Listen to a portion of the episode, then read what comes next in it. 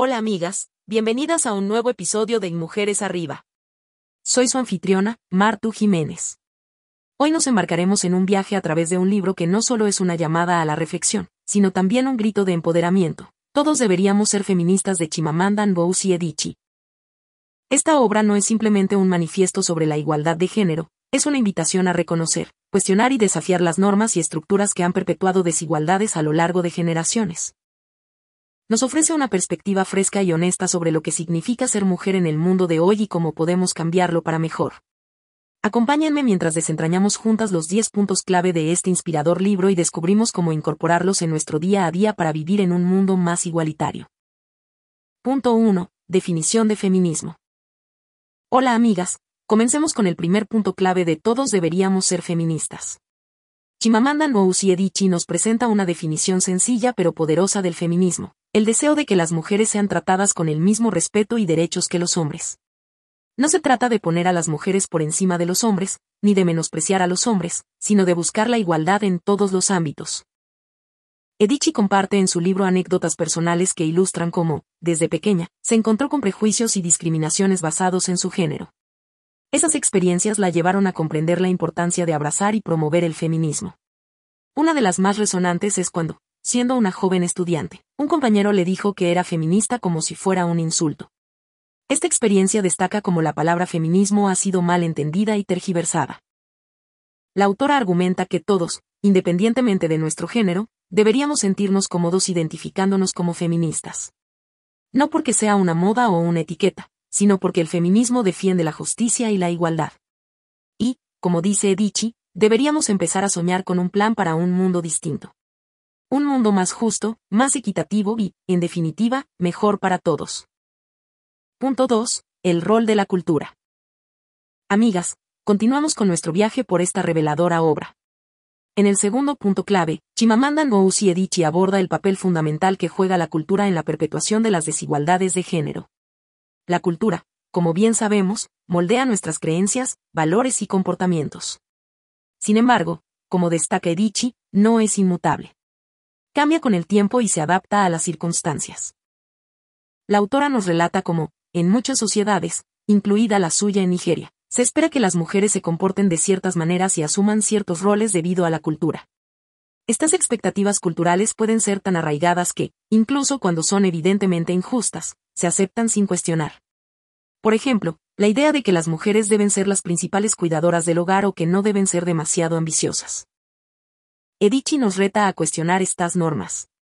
¿Por qué la cultura debería ser una excusa para limitar las oportunidades y aspiraciones de las mujeres? ¿Por qué no puede ser una fuerza para el cambio y la igualdad? Es fundamental, como nos dice la autora, que empecemos a examinar críticamente y a desafiar aquellas tradiciones y costumbres que subyugan a las mujeres. Y mientras lo hacemos, recordar las sabias palabras de Edici, la cultura no hace a la gente. La gente hace la cultura. Así que, si no nos gusta, es nuestro deber y derecho cambiarla. Punto 3. Educación y expectativas. Sigamos adentrándonos, amigas, en el corazón de esta obra. En el tercer punto, Chimamanda Ngozi Adichie nos lleva a reflexionar sobre la educación y las expectativas que se tienen sobre niñas y niños desde su nacimiento. ¿Cuántas veces hemos escuchado frases como las niñas deben ser dulces y amables o los niños no lloran? Estas son solo la punta del iceberg de un sistema educativo y cultural que, a menudo, limita el potencial y las aspiraciones de las niñas. Edici comparte con nosotros historias de su infancia, donde, a pesar de ser un estudiante sobresaliente, se encontró con barreras simplemente por ser mujer. Se esperaba que fuera menos ambiciosa, menos vocal y más femenina en su comportamiento. La autora nos insta a cuestionar estas normas y a educar a las futuras generaciones con una mentalidad más abierta.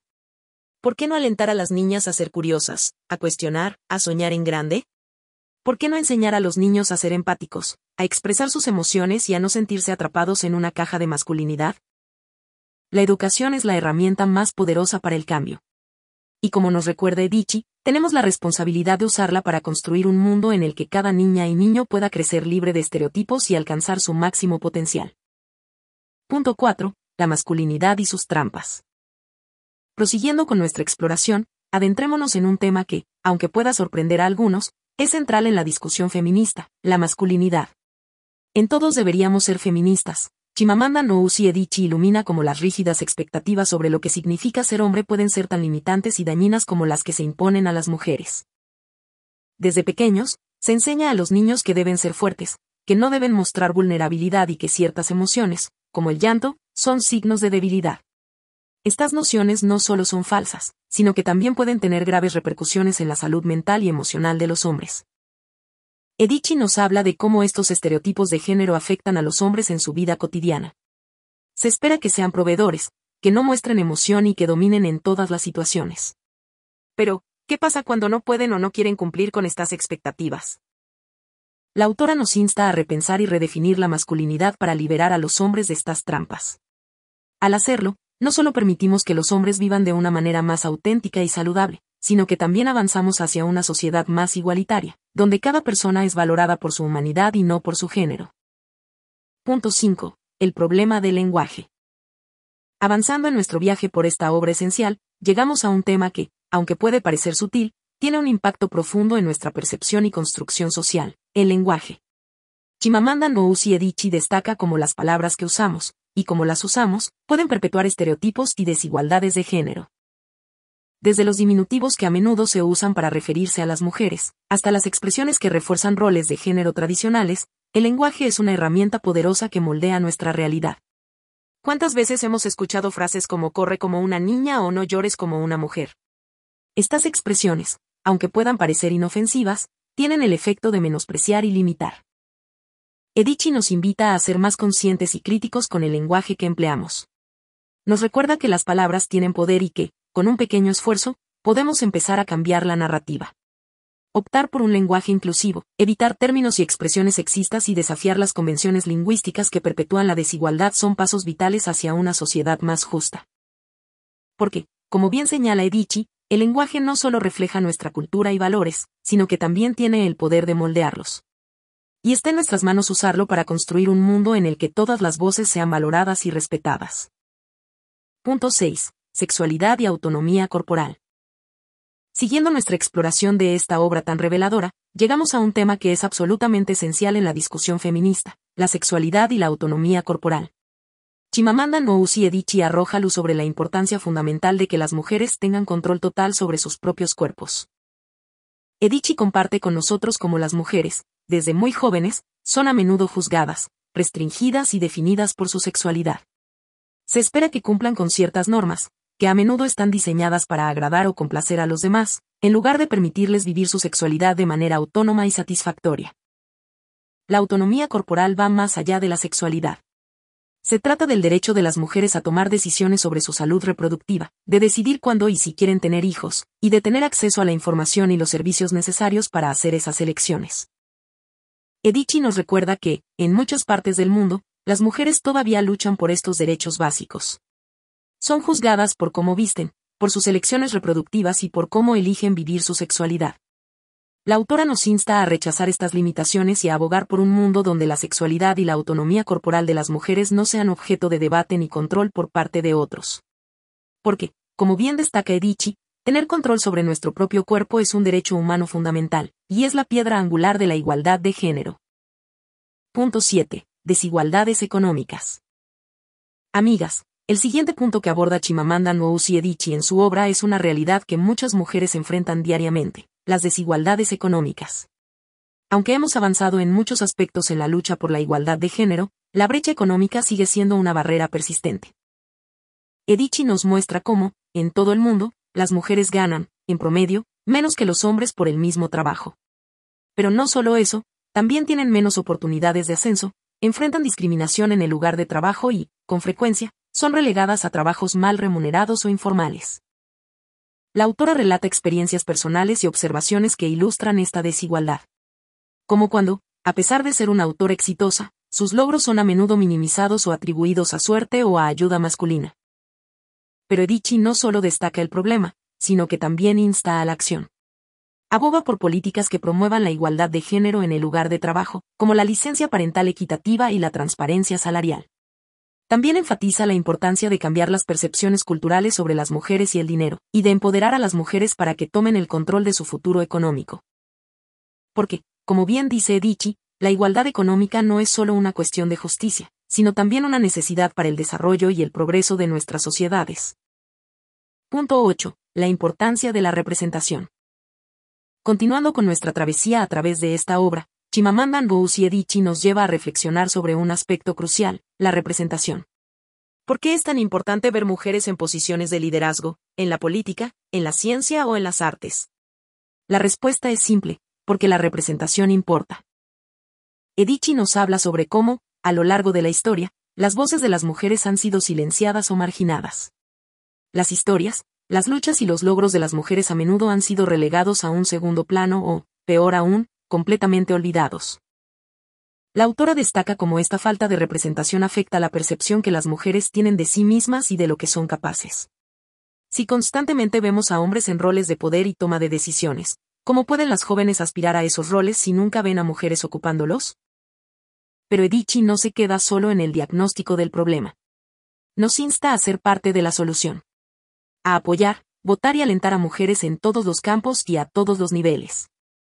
A cuestionar y desafiar las estructuras y sistemas que perpetúan la falta de representación femenina. Porque, como Edichi enfatiza, cuando las mujeres están en la mesa de decisiones, no solo beneficia a las mujeres, sino a toda la sociedad. Es una cuestión de justicia, equidad y, en última instancia, progreso. Punto 9. El feminismo es para todos. Amigas, Acercándonos al final de nuestro recorrido por esta obra esencial, Chimamanda Ngozi Adichie nos presenta una verdad fundamental. El feminismo no es solo para las mujeres, es para todos. A menudo, el feminismo es malinterpretado como un movimiento que busca poner a las mujeres por encima de los hombres. Pero Edichi nos aclara que no es así. La autora destaca que el feminismo es, en su esencia, una lucha por la igualdad. Es un llamado para que todos, independientemente de nuestro género, Trabajemos juntos para desmantelar las estructuras patriarcales que han perpetuado la desigualdad durante siglos. Edichi nos habla de cómo los hombres también son víctimas de estas estructuras. Se espera que cumplan con una versión estrecha y rígida de la masculinidad que les impide expresar sus emociones, mostrar vulnerabilidad o desviarse de roles tradicionales. El feminismo, por lo tanto, también libera a los hombres de estas cadenas. La autora nos insta a reconocer que todos nos beneficiamos de un mundo más igualitario. Un mundo donde las niñas pueden soñar con ser lo que quieran, donde los niños no son ridiculizados por mostrar emoción, y donde todos somos valorados por nuestra humanidad y no por nuestro género. Porque, como Edichi sabiamente señala, la igualdad es mejor para todos. Y el feminismo es el camino para lograrlo. Punto 10. El poder de la historia individual. Llegando al final de nuestro recorrido por esta obra transformadora, Chimamanda Ngozi Edichi nos brinda una reflexión profunda sobre el poder de la historia individual. A lo largo de su libro, la autora comparte experiencias personales que ilustran las realidades del sexismo y la desigualdad. Pero, ¿por qué son tan impactantes estas historias? Edichi nos muestra que, aunque las estadísticas y los datos son esenciales para comprender la magnitud de un problema, son las historias individuales las que realmente conectan con nosotros a nivel emocional. Son las experiencias personales las que nos hacen sentir, empatizar y, finalmente, actuar. La autora nos recuerda que cada uno de nosotros tiene una historia que contar. Una historia que puede iluminar, inspirar y desafiar las percepciones existentes. Y es a través de estas historias individuales que podemos comenzar a cambiar mentes y corazones. Edichi nos insta a compartir nuestras propias experiencias, a escucharlas de los demás y a reconocer el poder que tienen para transformar el mundo. Porque, como bien dice Edichi, cuando compartimos nuestras historias, no solo damos voz a nuestras luchas y triunfos, sino que también construimos puentes de entendimiento y solidaridad. En conclusión, todos deberíamos ser feministas de Chimamanda Ngozi Edichi nos presenta una llamada apasionada y urgente a cuestionar y transformar las estructuras y las mentalidades que perpetúan la desigualdad de género. A través de sus relatos personales y sus agudas observaciones, Edichi nos recuerda que el feminismo no es solo un movimiento para las mujeres, sino un camino hacia un mundo más justo y equitativo para todos. Su mensaje es claro, el cambio empieza con cada uno de nosotros. Al cuestionar las normas de género, al educar a las nuevas generaciones con valores de igualdad y al escuchar y valorar las historias de todas las personas, podemos construir una sociedad en la que todos tengamos la libertad de ser auténticamente nosotros mismos. Para cerrar, como siempre, quiero enfatizar que este episodio ha sido solo una introducción a la riqueza de pensamiento de Edichi. Aunque hemos desglosado puntos clave, te animo a sumergirte en la obra completa, donde cada página brilla con sabiduría y perspicacia. En la descripción encontrarás un enlace para adquirir el libro. Y recuerda, como siempre decimos, la verdadera esencia de una obra se encuentra entre sus páginas completas, más allá de cualquier resumen. Que esta lectura te inspire a ser un agente de cambio. Nos encontramos en el próximo episodio.